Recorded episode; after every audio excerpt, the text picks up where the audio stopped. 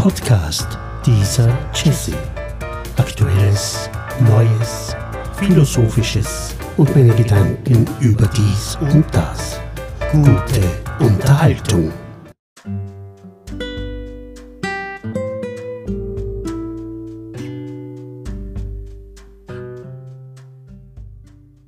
Ja, ein herzliches Willkommen, liebe Hörer und Hörerinnen. Für dieses Jahr 2020 möchte ich euch allen viel Glück, Segen von oben und vor allem viel Gesundheit und Zufriedenheit wünschen. Und Zufriedenheit ist auch schon mein Stichwort für den ersten Podcast in diesem Jahr. Wie zufrieden können wir Menschen eigentlich sein, wenn andere unzufrieden sind? Und so möchte ich, wie immer, kurz eine kleine Geschichte erzählen. Der Titel dieser, meiner eigenen Geschichte, nennt sich Wie ich einen Hassposter traf und ihn sogar sympathisch fand. Warum komme ich heute auf dieses Thema? In den letzten Wochen hatte ich viele Gespräche mit Menschen, die den Tod vor Augen haben, die schwer krank sind, gesundheitlich sehr angeschlagen und einfach Abschied nehmen wollen, weil vielleicht auch das Atmen schon sehr schwer fällt oder die Schmerzmittel einen nur mehr müde machen, man gar nicht mal richtig lebt, man immer schläft. Es sind wirklich sehr intensive Gespräche und viele machen sich eher Sorgen, wie es mit der Familie, wie es mit den Freunden weitergeht. Dazu muss ich sagen, ich habe diese Situation persönlich auch schon einmal erlebt und weiß mittlerweile, wie schön es sein kann zu leben. Wie schön es ist, in der Natur zu sein, mit Freunden seine Zeit zu verbringen, einfach zu leben und manchmal auch zu lieben. Und oft frage ich mich, warum man manchmal so schwere Steine von anderen Menschen aufgeladen oder in den Schuh gesteckt bekommt und wie schwer es ist, danach damit herumzulaufen, wenn man diese Steine im Schuh spürt. Und so habe ich es mir angewöhnt, den Tag, die Zeit, die Stunden, die Minuten so zu sehen, wie wenn es mein letzter Tag wäre. Zurück zum Thema. Heute habe ich das erste Mal wieder meine E-Mails gelesen, aber auch die Mails an die Pfarre. Und immer wieder bekommen wir Mails, die hasserfüllt sind. Vor Monaten schon habe ich damit begonnen, diese Mails auszuwerten, mir die Header anzusehen, die Spuren zu verfolgen.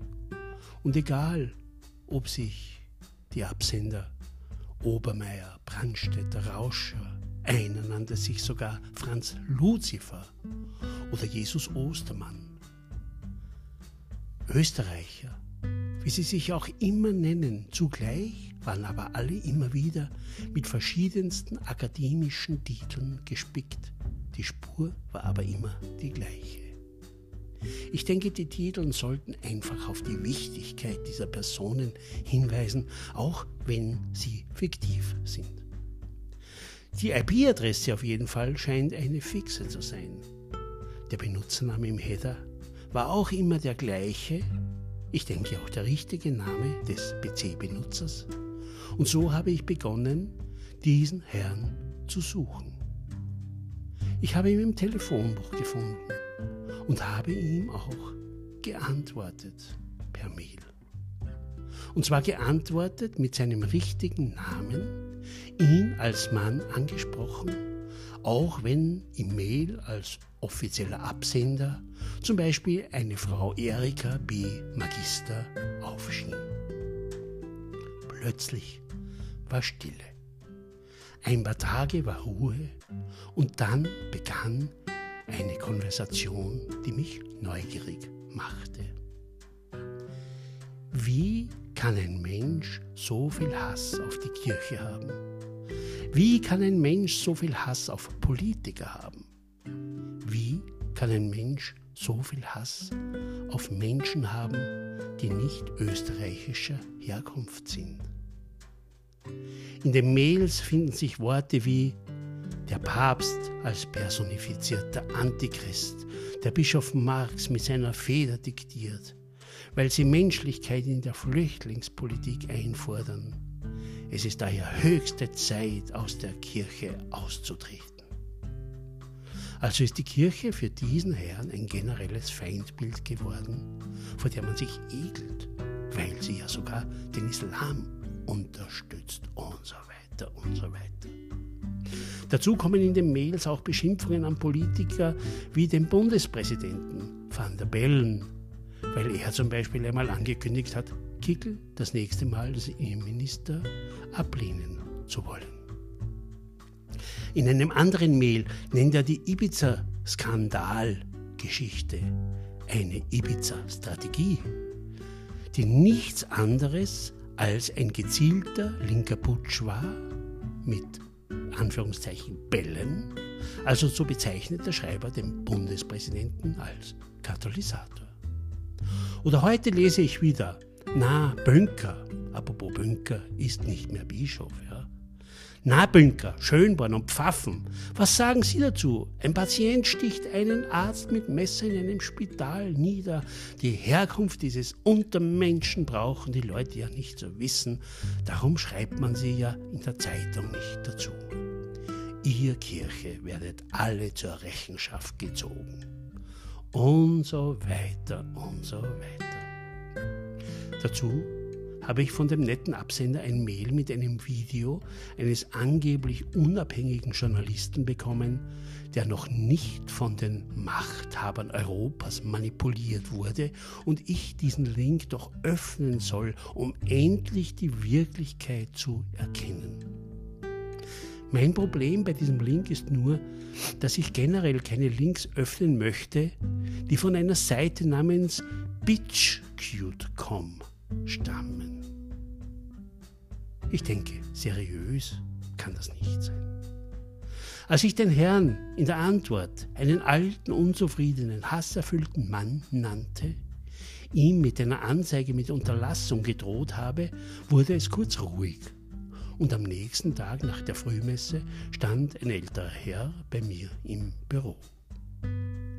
Grüß Gott, ob ich der Herr so und so bin denn er ist der alte Mann, wie ich ihn bezeichnet habe. Ja, in dem Mail habe ich ihn als hasserfüllten alten Mann bezeichnet, obwohl ich gar nicht gewusst habe, wie alt er ist und ob ich mit ihm reden möchte. Im Gespräch stellte sich heraus, dass ich überhaupt der Erste war, der ihm je geantwortet hat obwohl er schon so viele böse Mails überall verschickt hatte. Er auch mittlerweile auch aus der Kirche ausgetreten ist, weil ihm eben niemand zugehört hat. Und so begann ein interessantes zweistündiges Gespräch mit einem Menschen, der mir eigentlich sehr sympathisch schien. Dieser Herr, er ist nun in Pension eine Führungskraft in einem staatlichen Unternehmen, das sehr bekannt ist. Und jetzt, zu Hause, ist er alleine. Er fühlt sich abgeschoben, nicht mehr gebraucht, nicht mehr verstanden, hat seiner Meinung nach viel zu wenig Pension, da ja alles die Flüchtlinge bekommen. Und so sitzt er den ganzen Tag zu Hause vor dem PC und findet so viel Schreckliches im Internet. Und so ist er der Meinung, dass er alle mit diesen Neuigkeiten aufrütteln muss. Wir alle sehen es nicht. Und so schickt er seine Mails aus. Und weil er eben keine Antwort bekommen hat, wurden diese Mails immer hasserfüllter, in der Hoffnung, dass ihm endlich einmal jemand zuhört. Ja, und ich sitze nun bei diesem Podcast, weiß eigentlich gar nicht, wie ich diesem und vielen anderen Menschen helfen kann, damit sie sehen, wie schön das Leben eigentlich ist, wie gut es uns in Österreich eigentlich geht und warum vor allem ich so lebe, wie wenn heute mein letzter Tag wäre und das jeden Tag. Ich frage mich oft, vielleicht sollte er mich einmal in einer Palliativstation begleiten Vielleicht sollte er einmal mit mir Obdachlos besuchen, vielleicht mit Flüchtlingen sprechen. Vielleicht sollte er einfach nur erkennen, dass er gesund ist, dass Freude am Leben da sein sollte. Und vielleicht sollte er sich die richtigen Freunde suchen. Dazu gehören aber nicht anonyme Menschen im Internet. Und vor allem andere Menschen, die anderen gerne Steine in die Schuhe legen. Und wenn ich heute so höre im Radio eine Aussage eines bekannten Politikers, der zurzeit sehr wichtig ist, der wahrscheinlich auch sehr wichtig wird, der heute gesagt hat, unser größtes aktuelles Problem in Österreich ist der politische Islam. Kann ich nur sagen, lieber Herr Kurz, auch Sie sind ein Mann, der anderen gerne Steine in die Schuhe schiebt. Denn was ist Politik? Was ist Kirche? Was ist Religion? Ist nicht ein Zusammenleben aller Menschen mit allen Regeln, Religionen, Nichtreligionen immer politisch? Vielleicht sollte man endlich erkennen, wie weh es tut, wenn man einen Stein im Schuh hat. Wie schlecht man damit vorwärts kommt und was man eigentlich damit anrichtet, wenn man anderen ständig Steine in den Weg legt oder in die Schuhe schiebt weil man glaubt, diese Menschen sind die Ursache an allem, was die Österreicher bewegt und nicht gut leben lässt. Lieber Herr Kurz, erklären Sie mir einmal den politischen Islam. Wo sind diese vielen Anhänger? Was machen sie? Wo fallen sie ihnen auf? Ist eine öffentliche Aussage wie Liebe deinen Nächsten nicht auch schon politisch? Sind die zehn Gebote nicht auch schon politisch? Ist die Aussage, du sollst nicht töten oder du sollst nicht falsch gegen deinen Nächsten aussagen oder du sollst nicht stehlen, nicht auch schon politisch? Vor allem, wenn ich es in der Öffentlichkeit verbreite. Nehmen wir uns doch lieber Zeit für andere.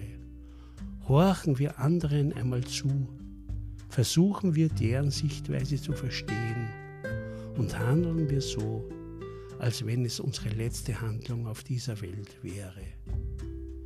Und so wünsche ich euch Zufriedenheit und ein Hineinhören, Hineinspüren und Verstehen anderer Menschen.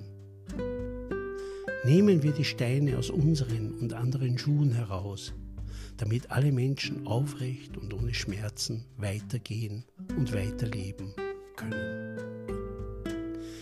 Ja, liebe Zuhörer, über eure Gedanken zu diesem Thema würde ich mich sehr freuen.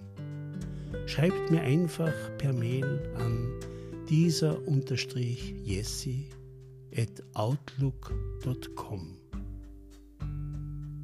Und so wünsche ich auch meinem Hassposter und vielen anderen ein gutes neues Jahr und die Erkenntnis, jeden Tag so zu leben, als ob es der letzte wäre. Denn das Leben ist auf jeden Fall sehr, sehr schön. Und es wäre doch sehr schade, wenn man in seinen letzten Zügen draufkommt, man hat eigentlich gar nicht wirklich schön gelebt. Bis zum nächsten Mal. Danke fürs Zuhören.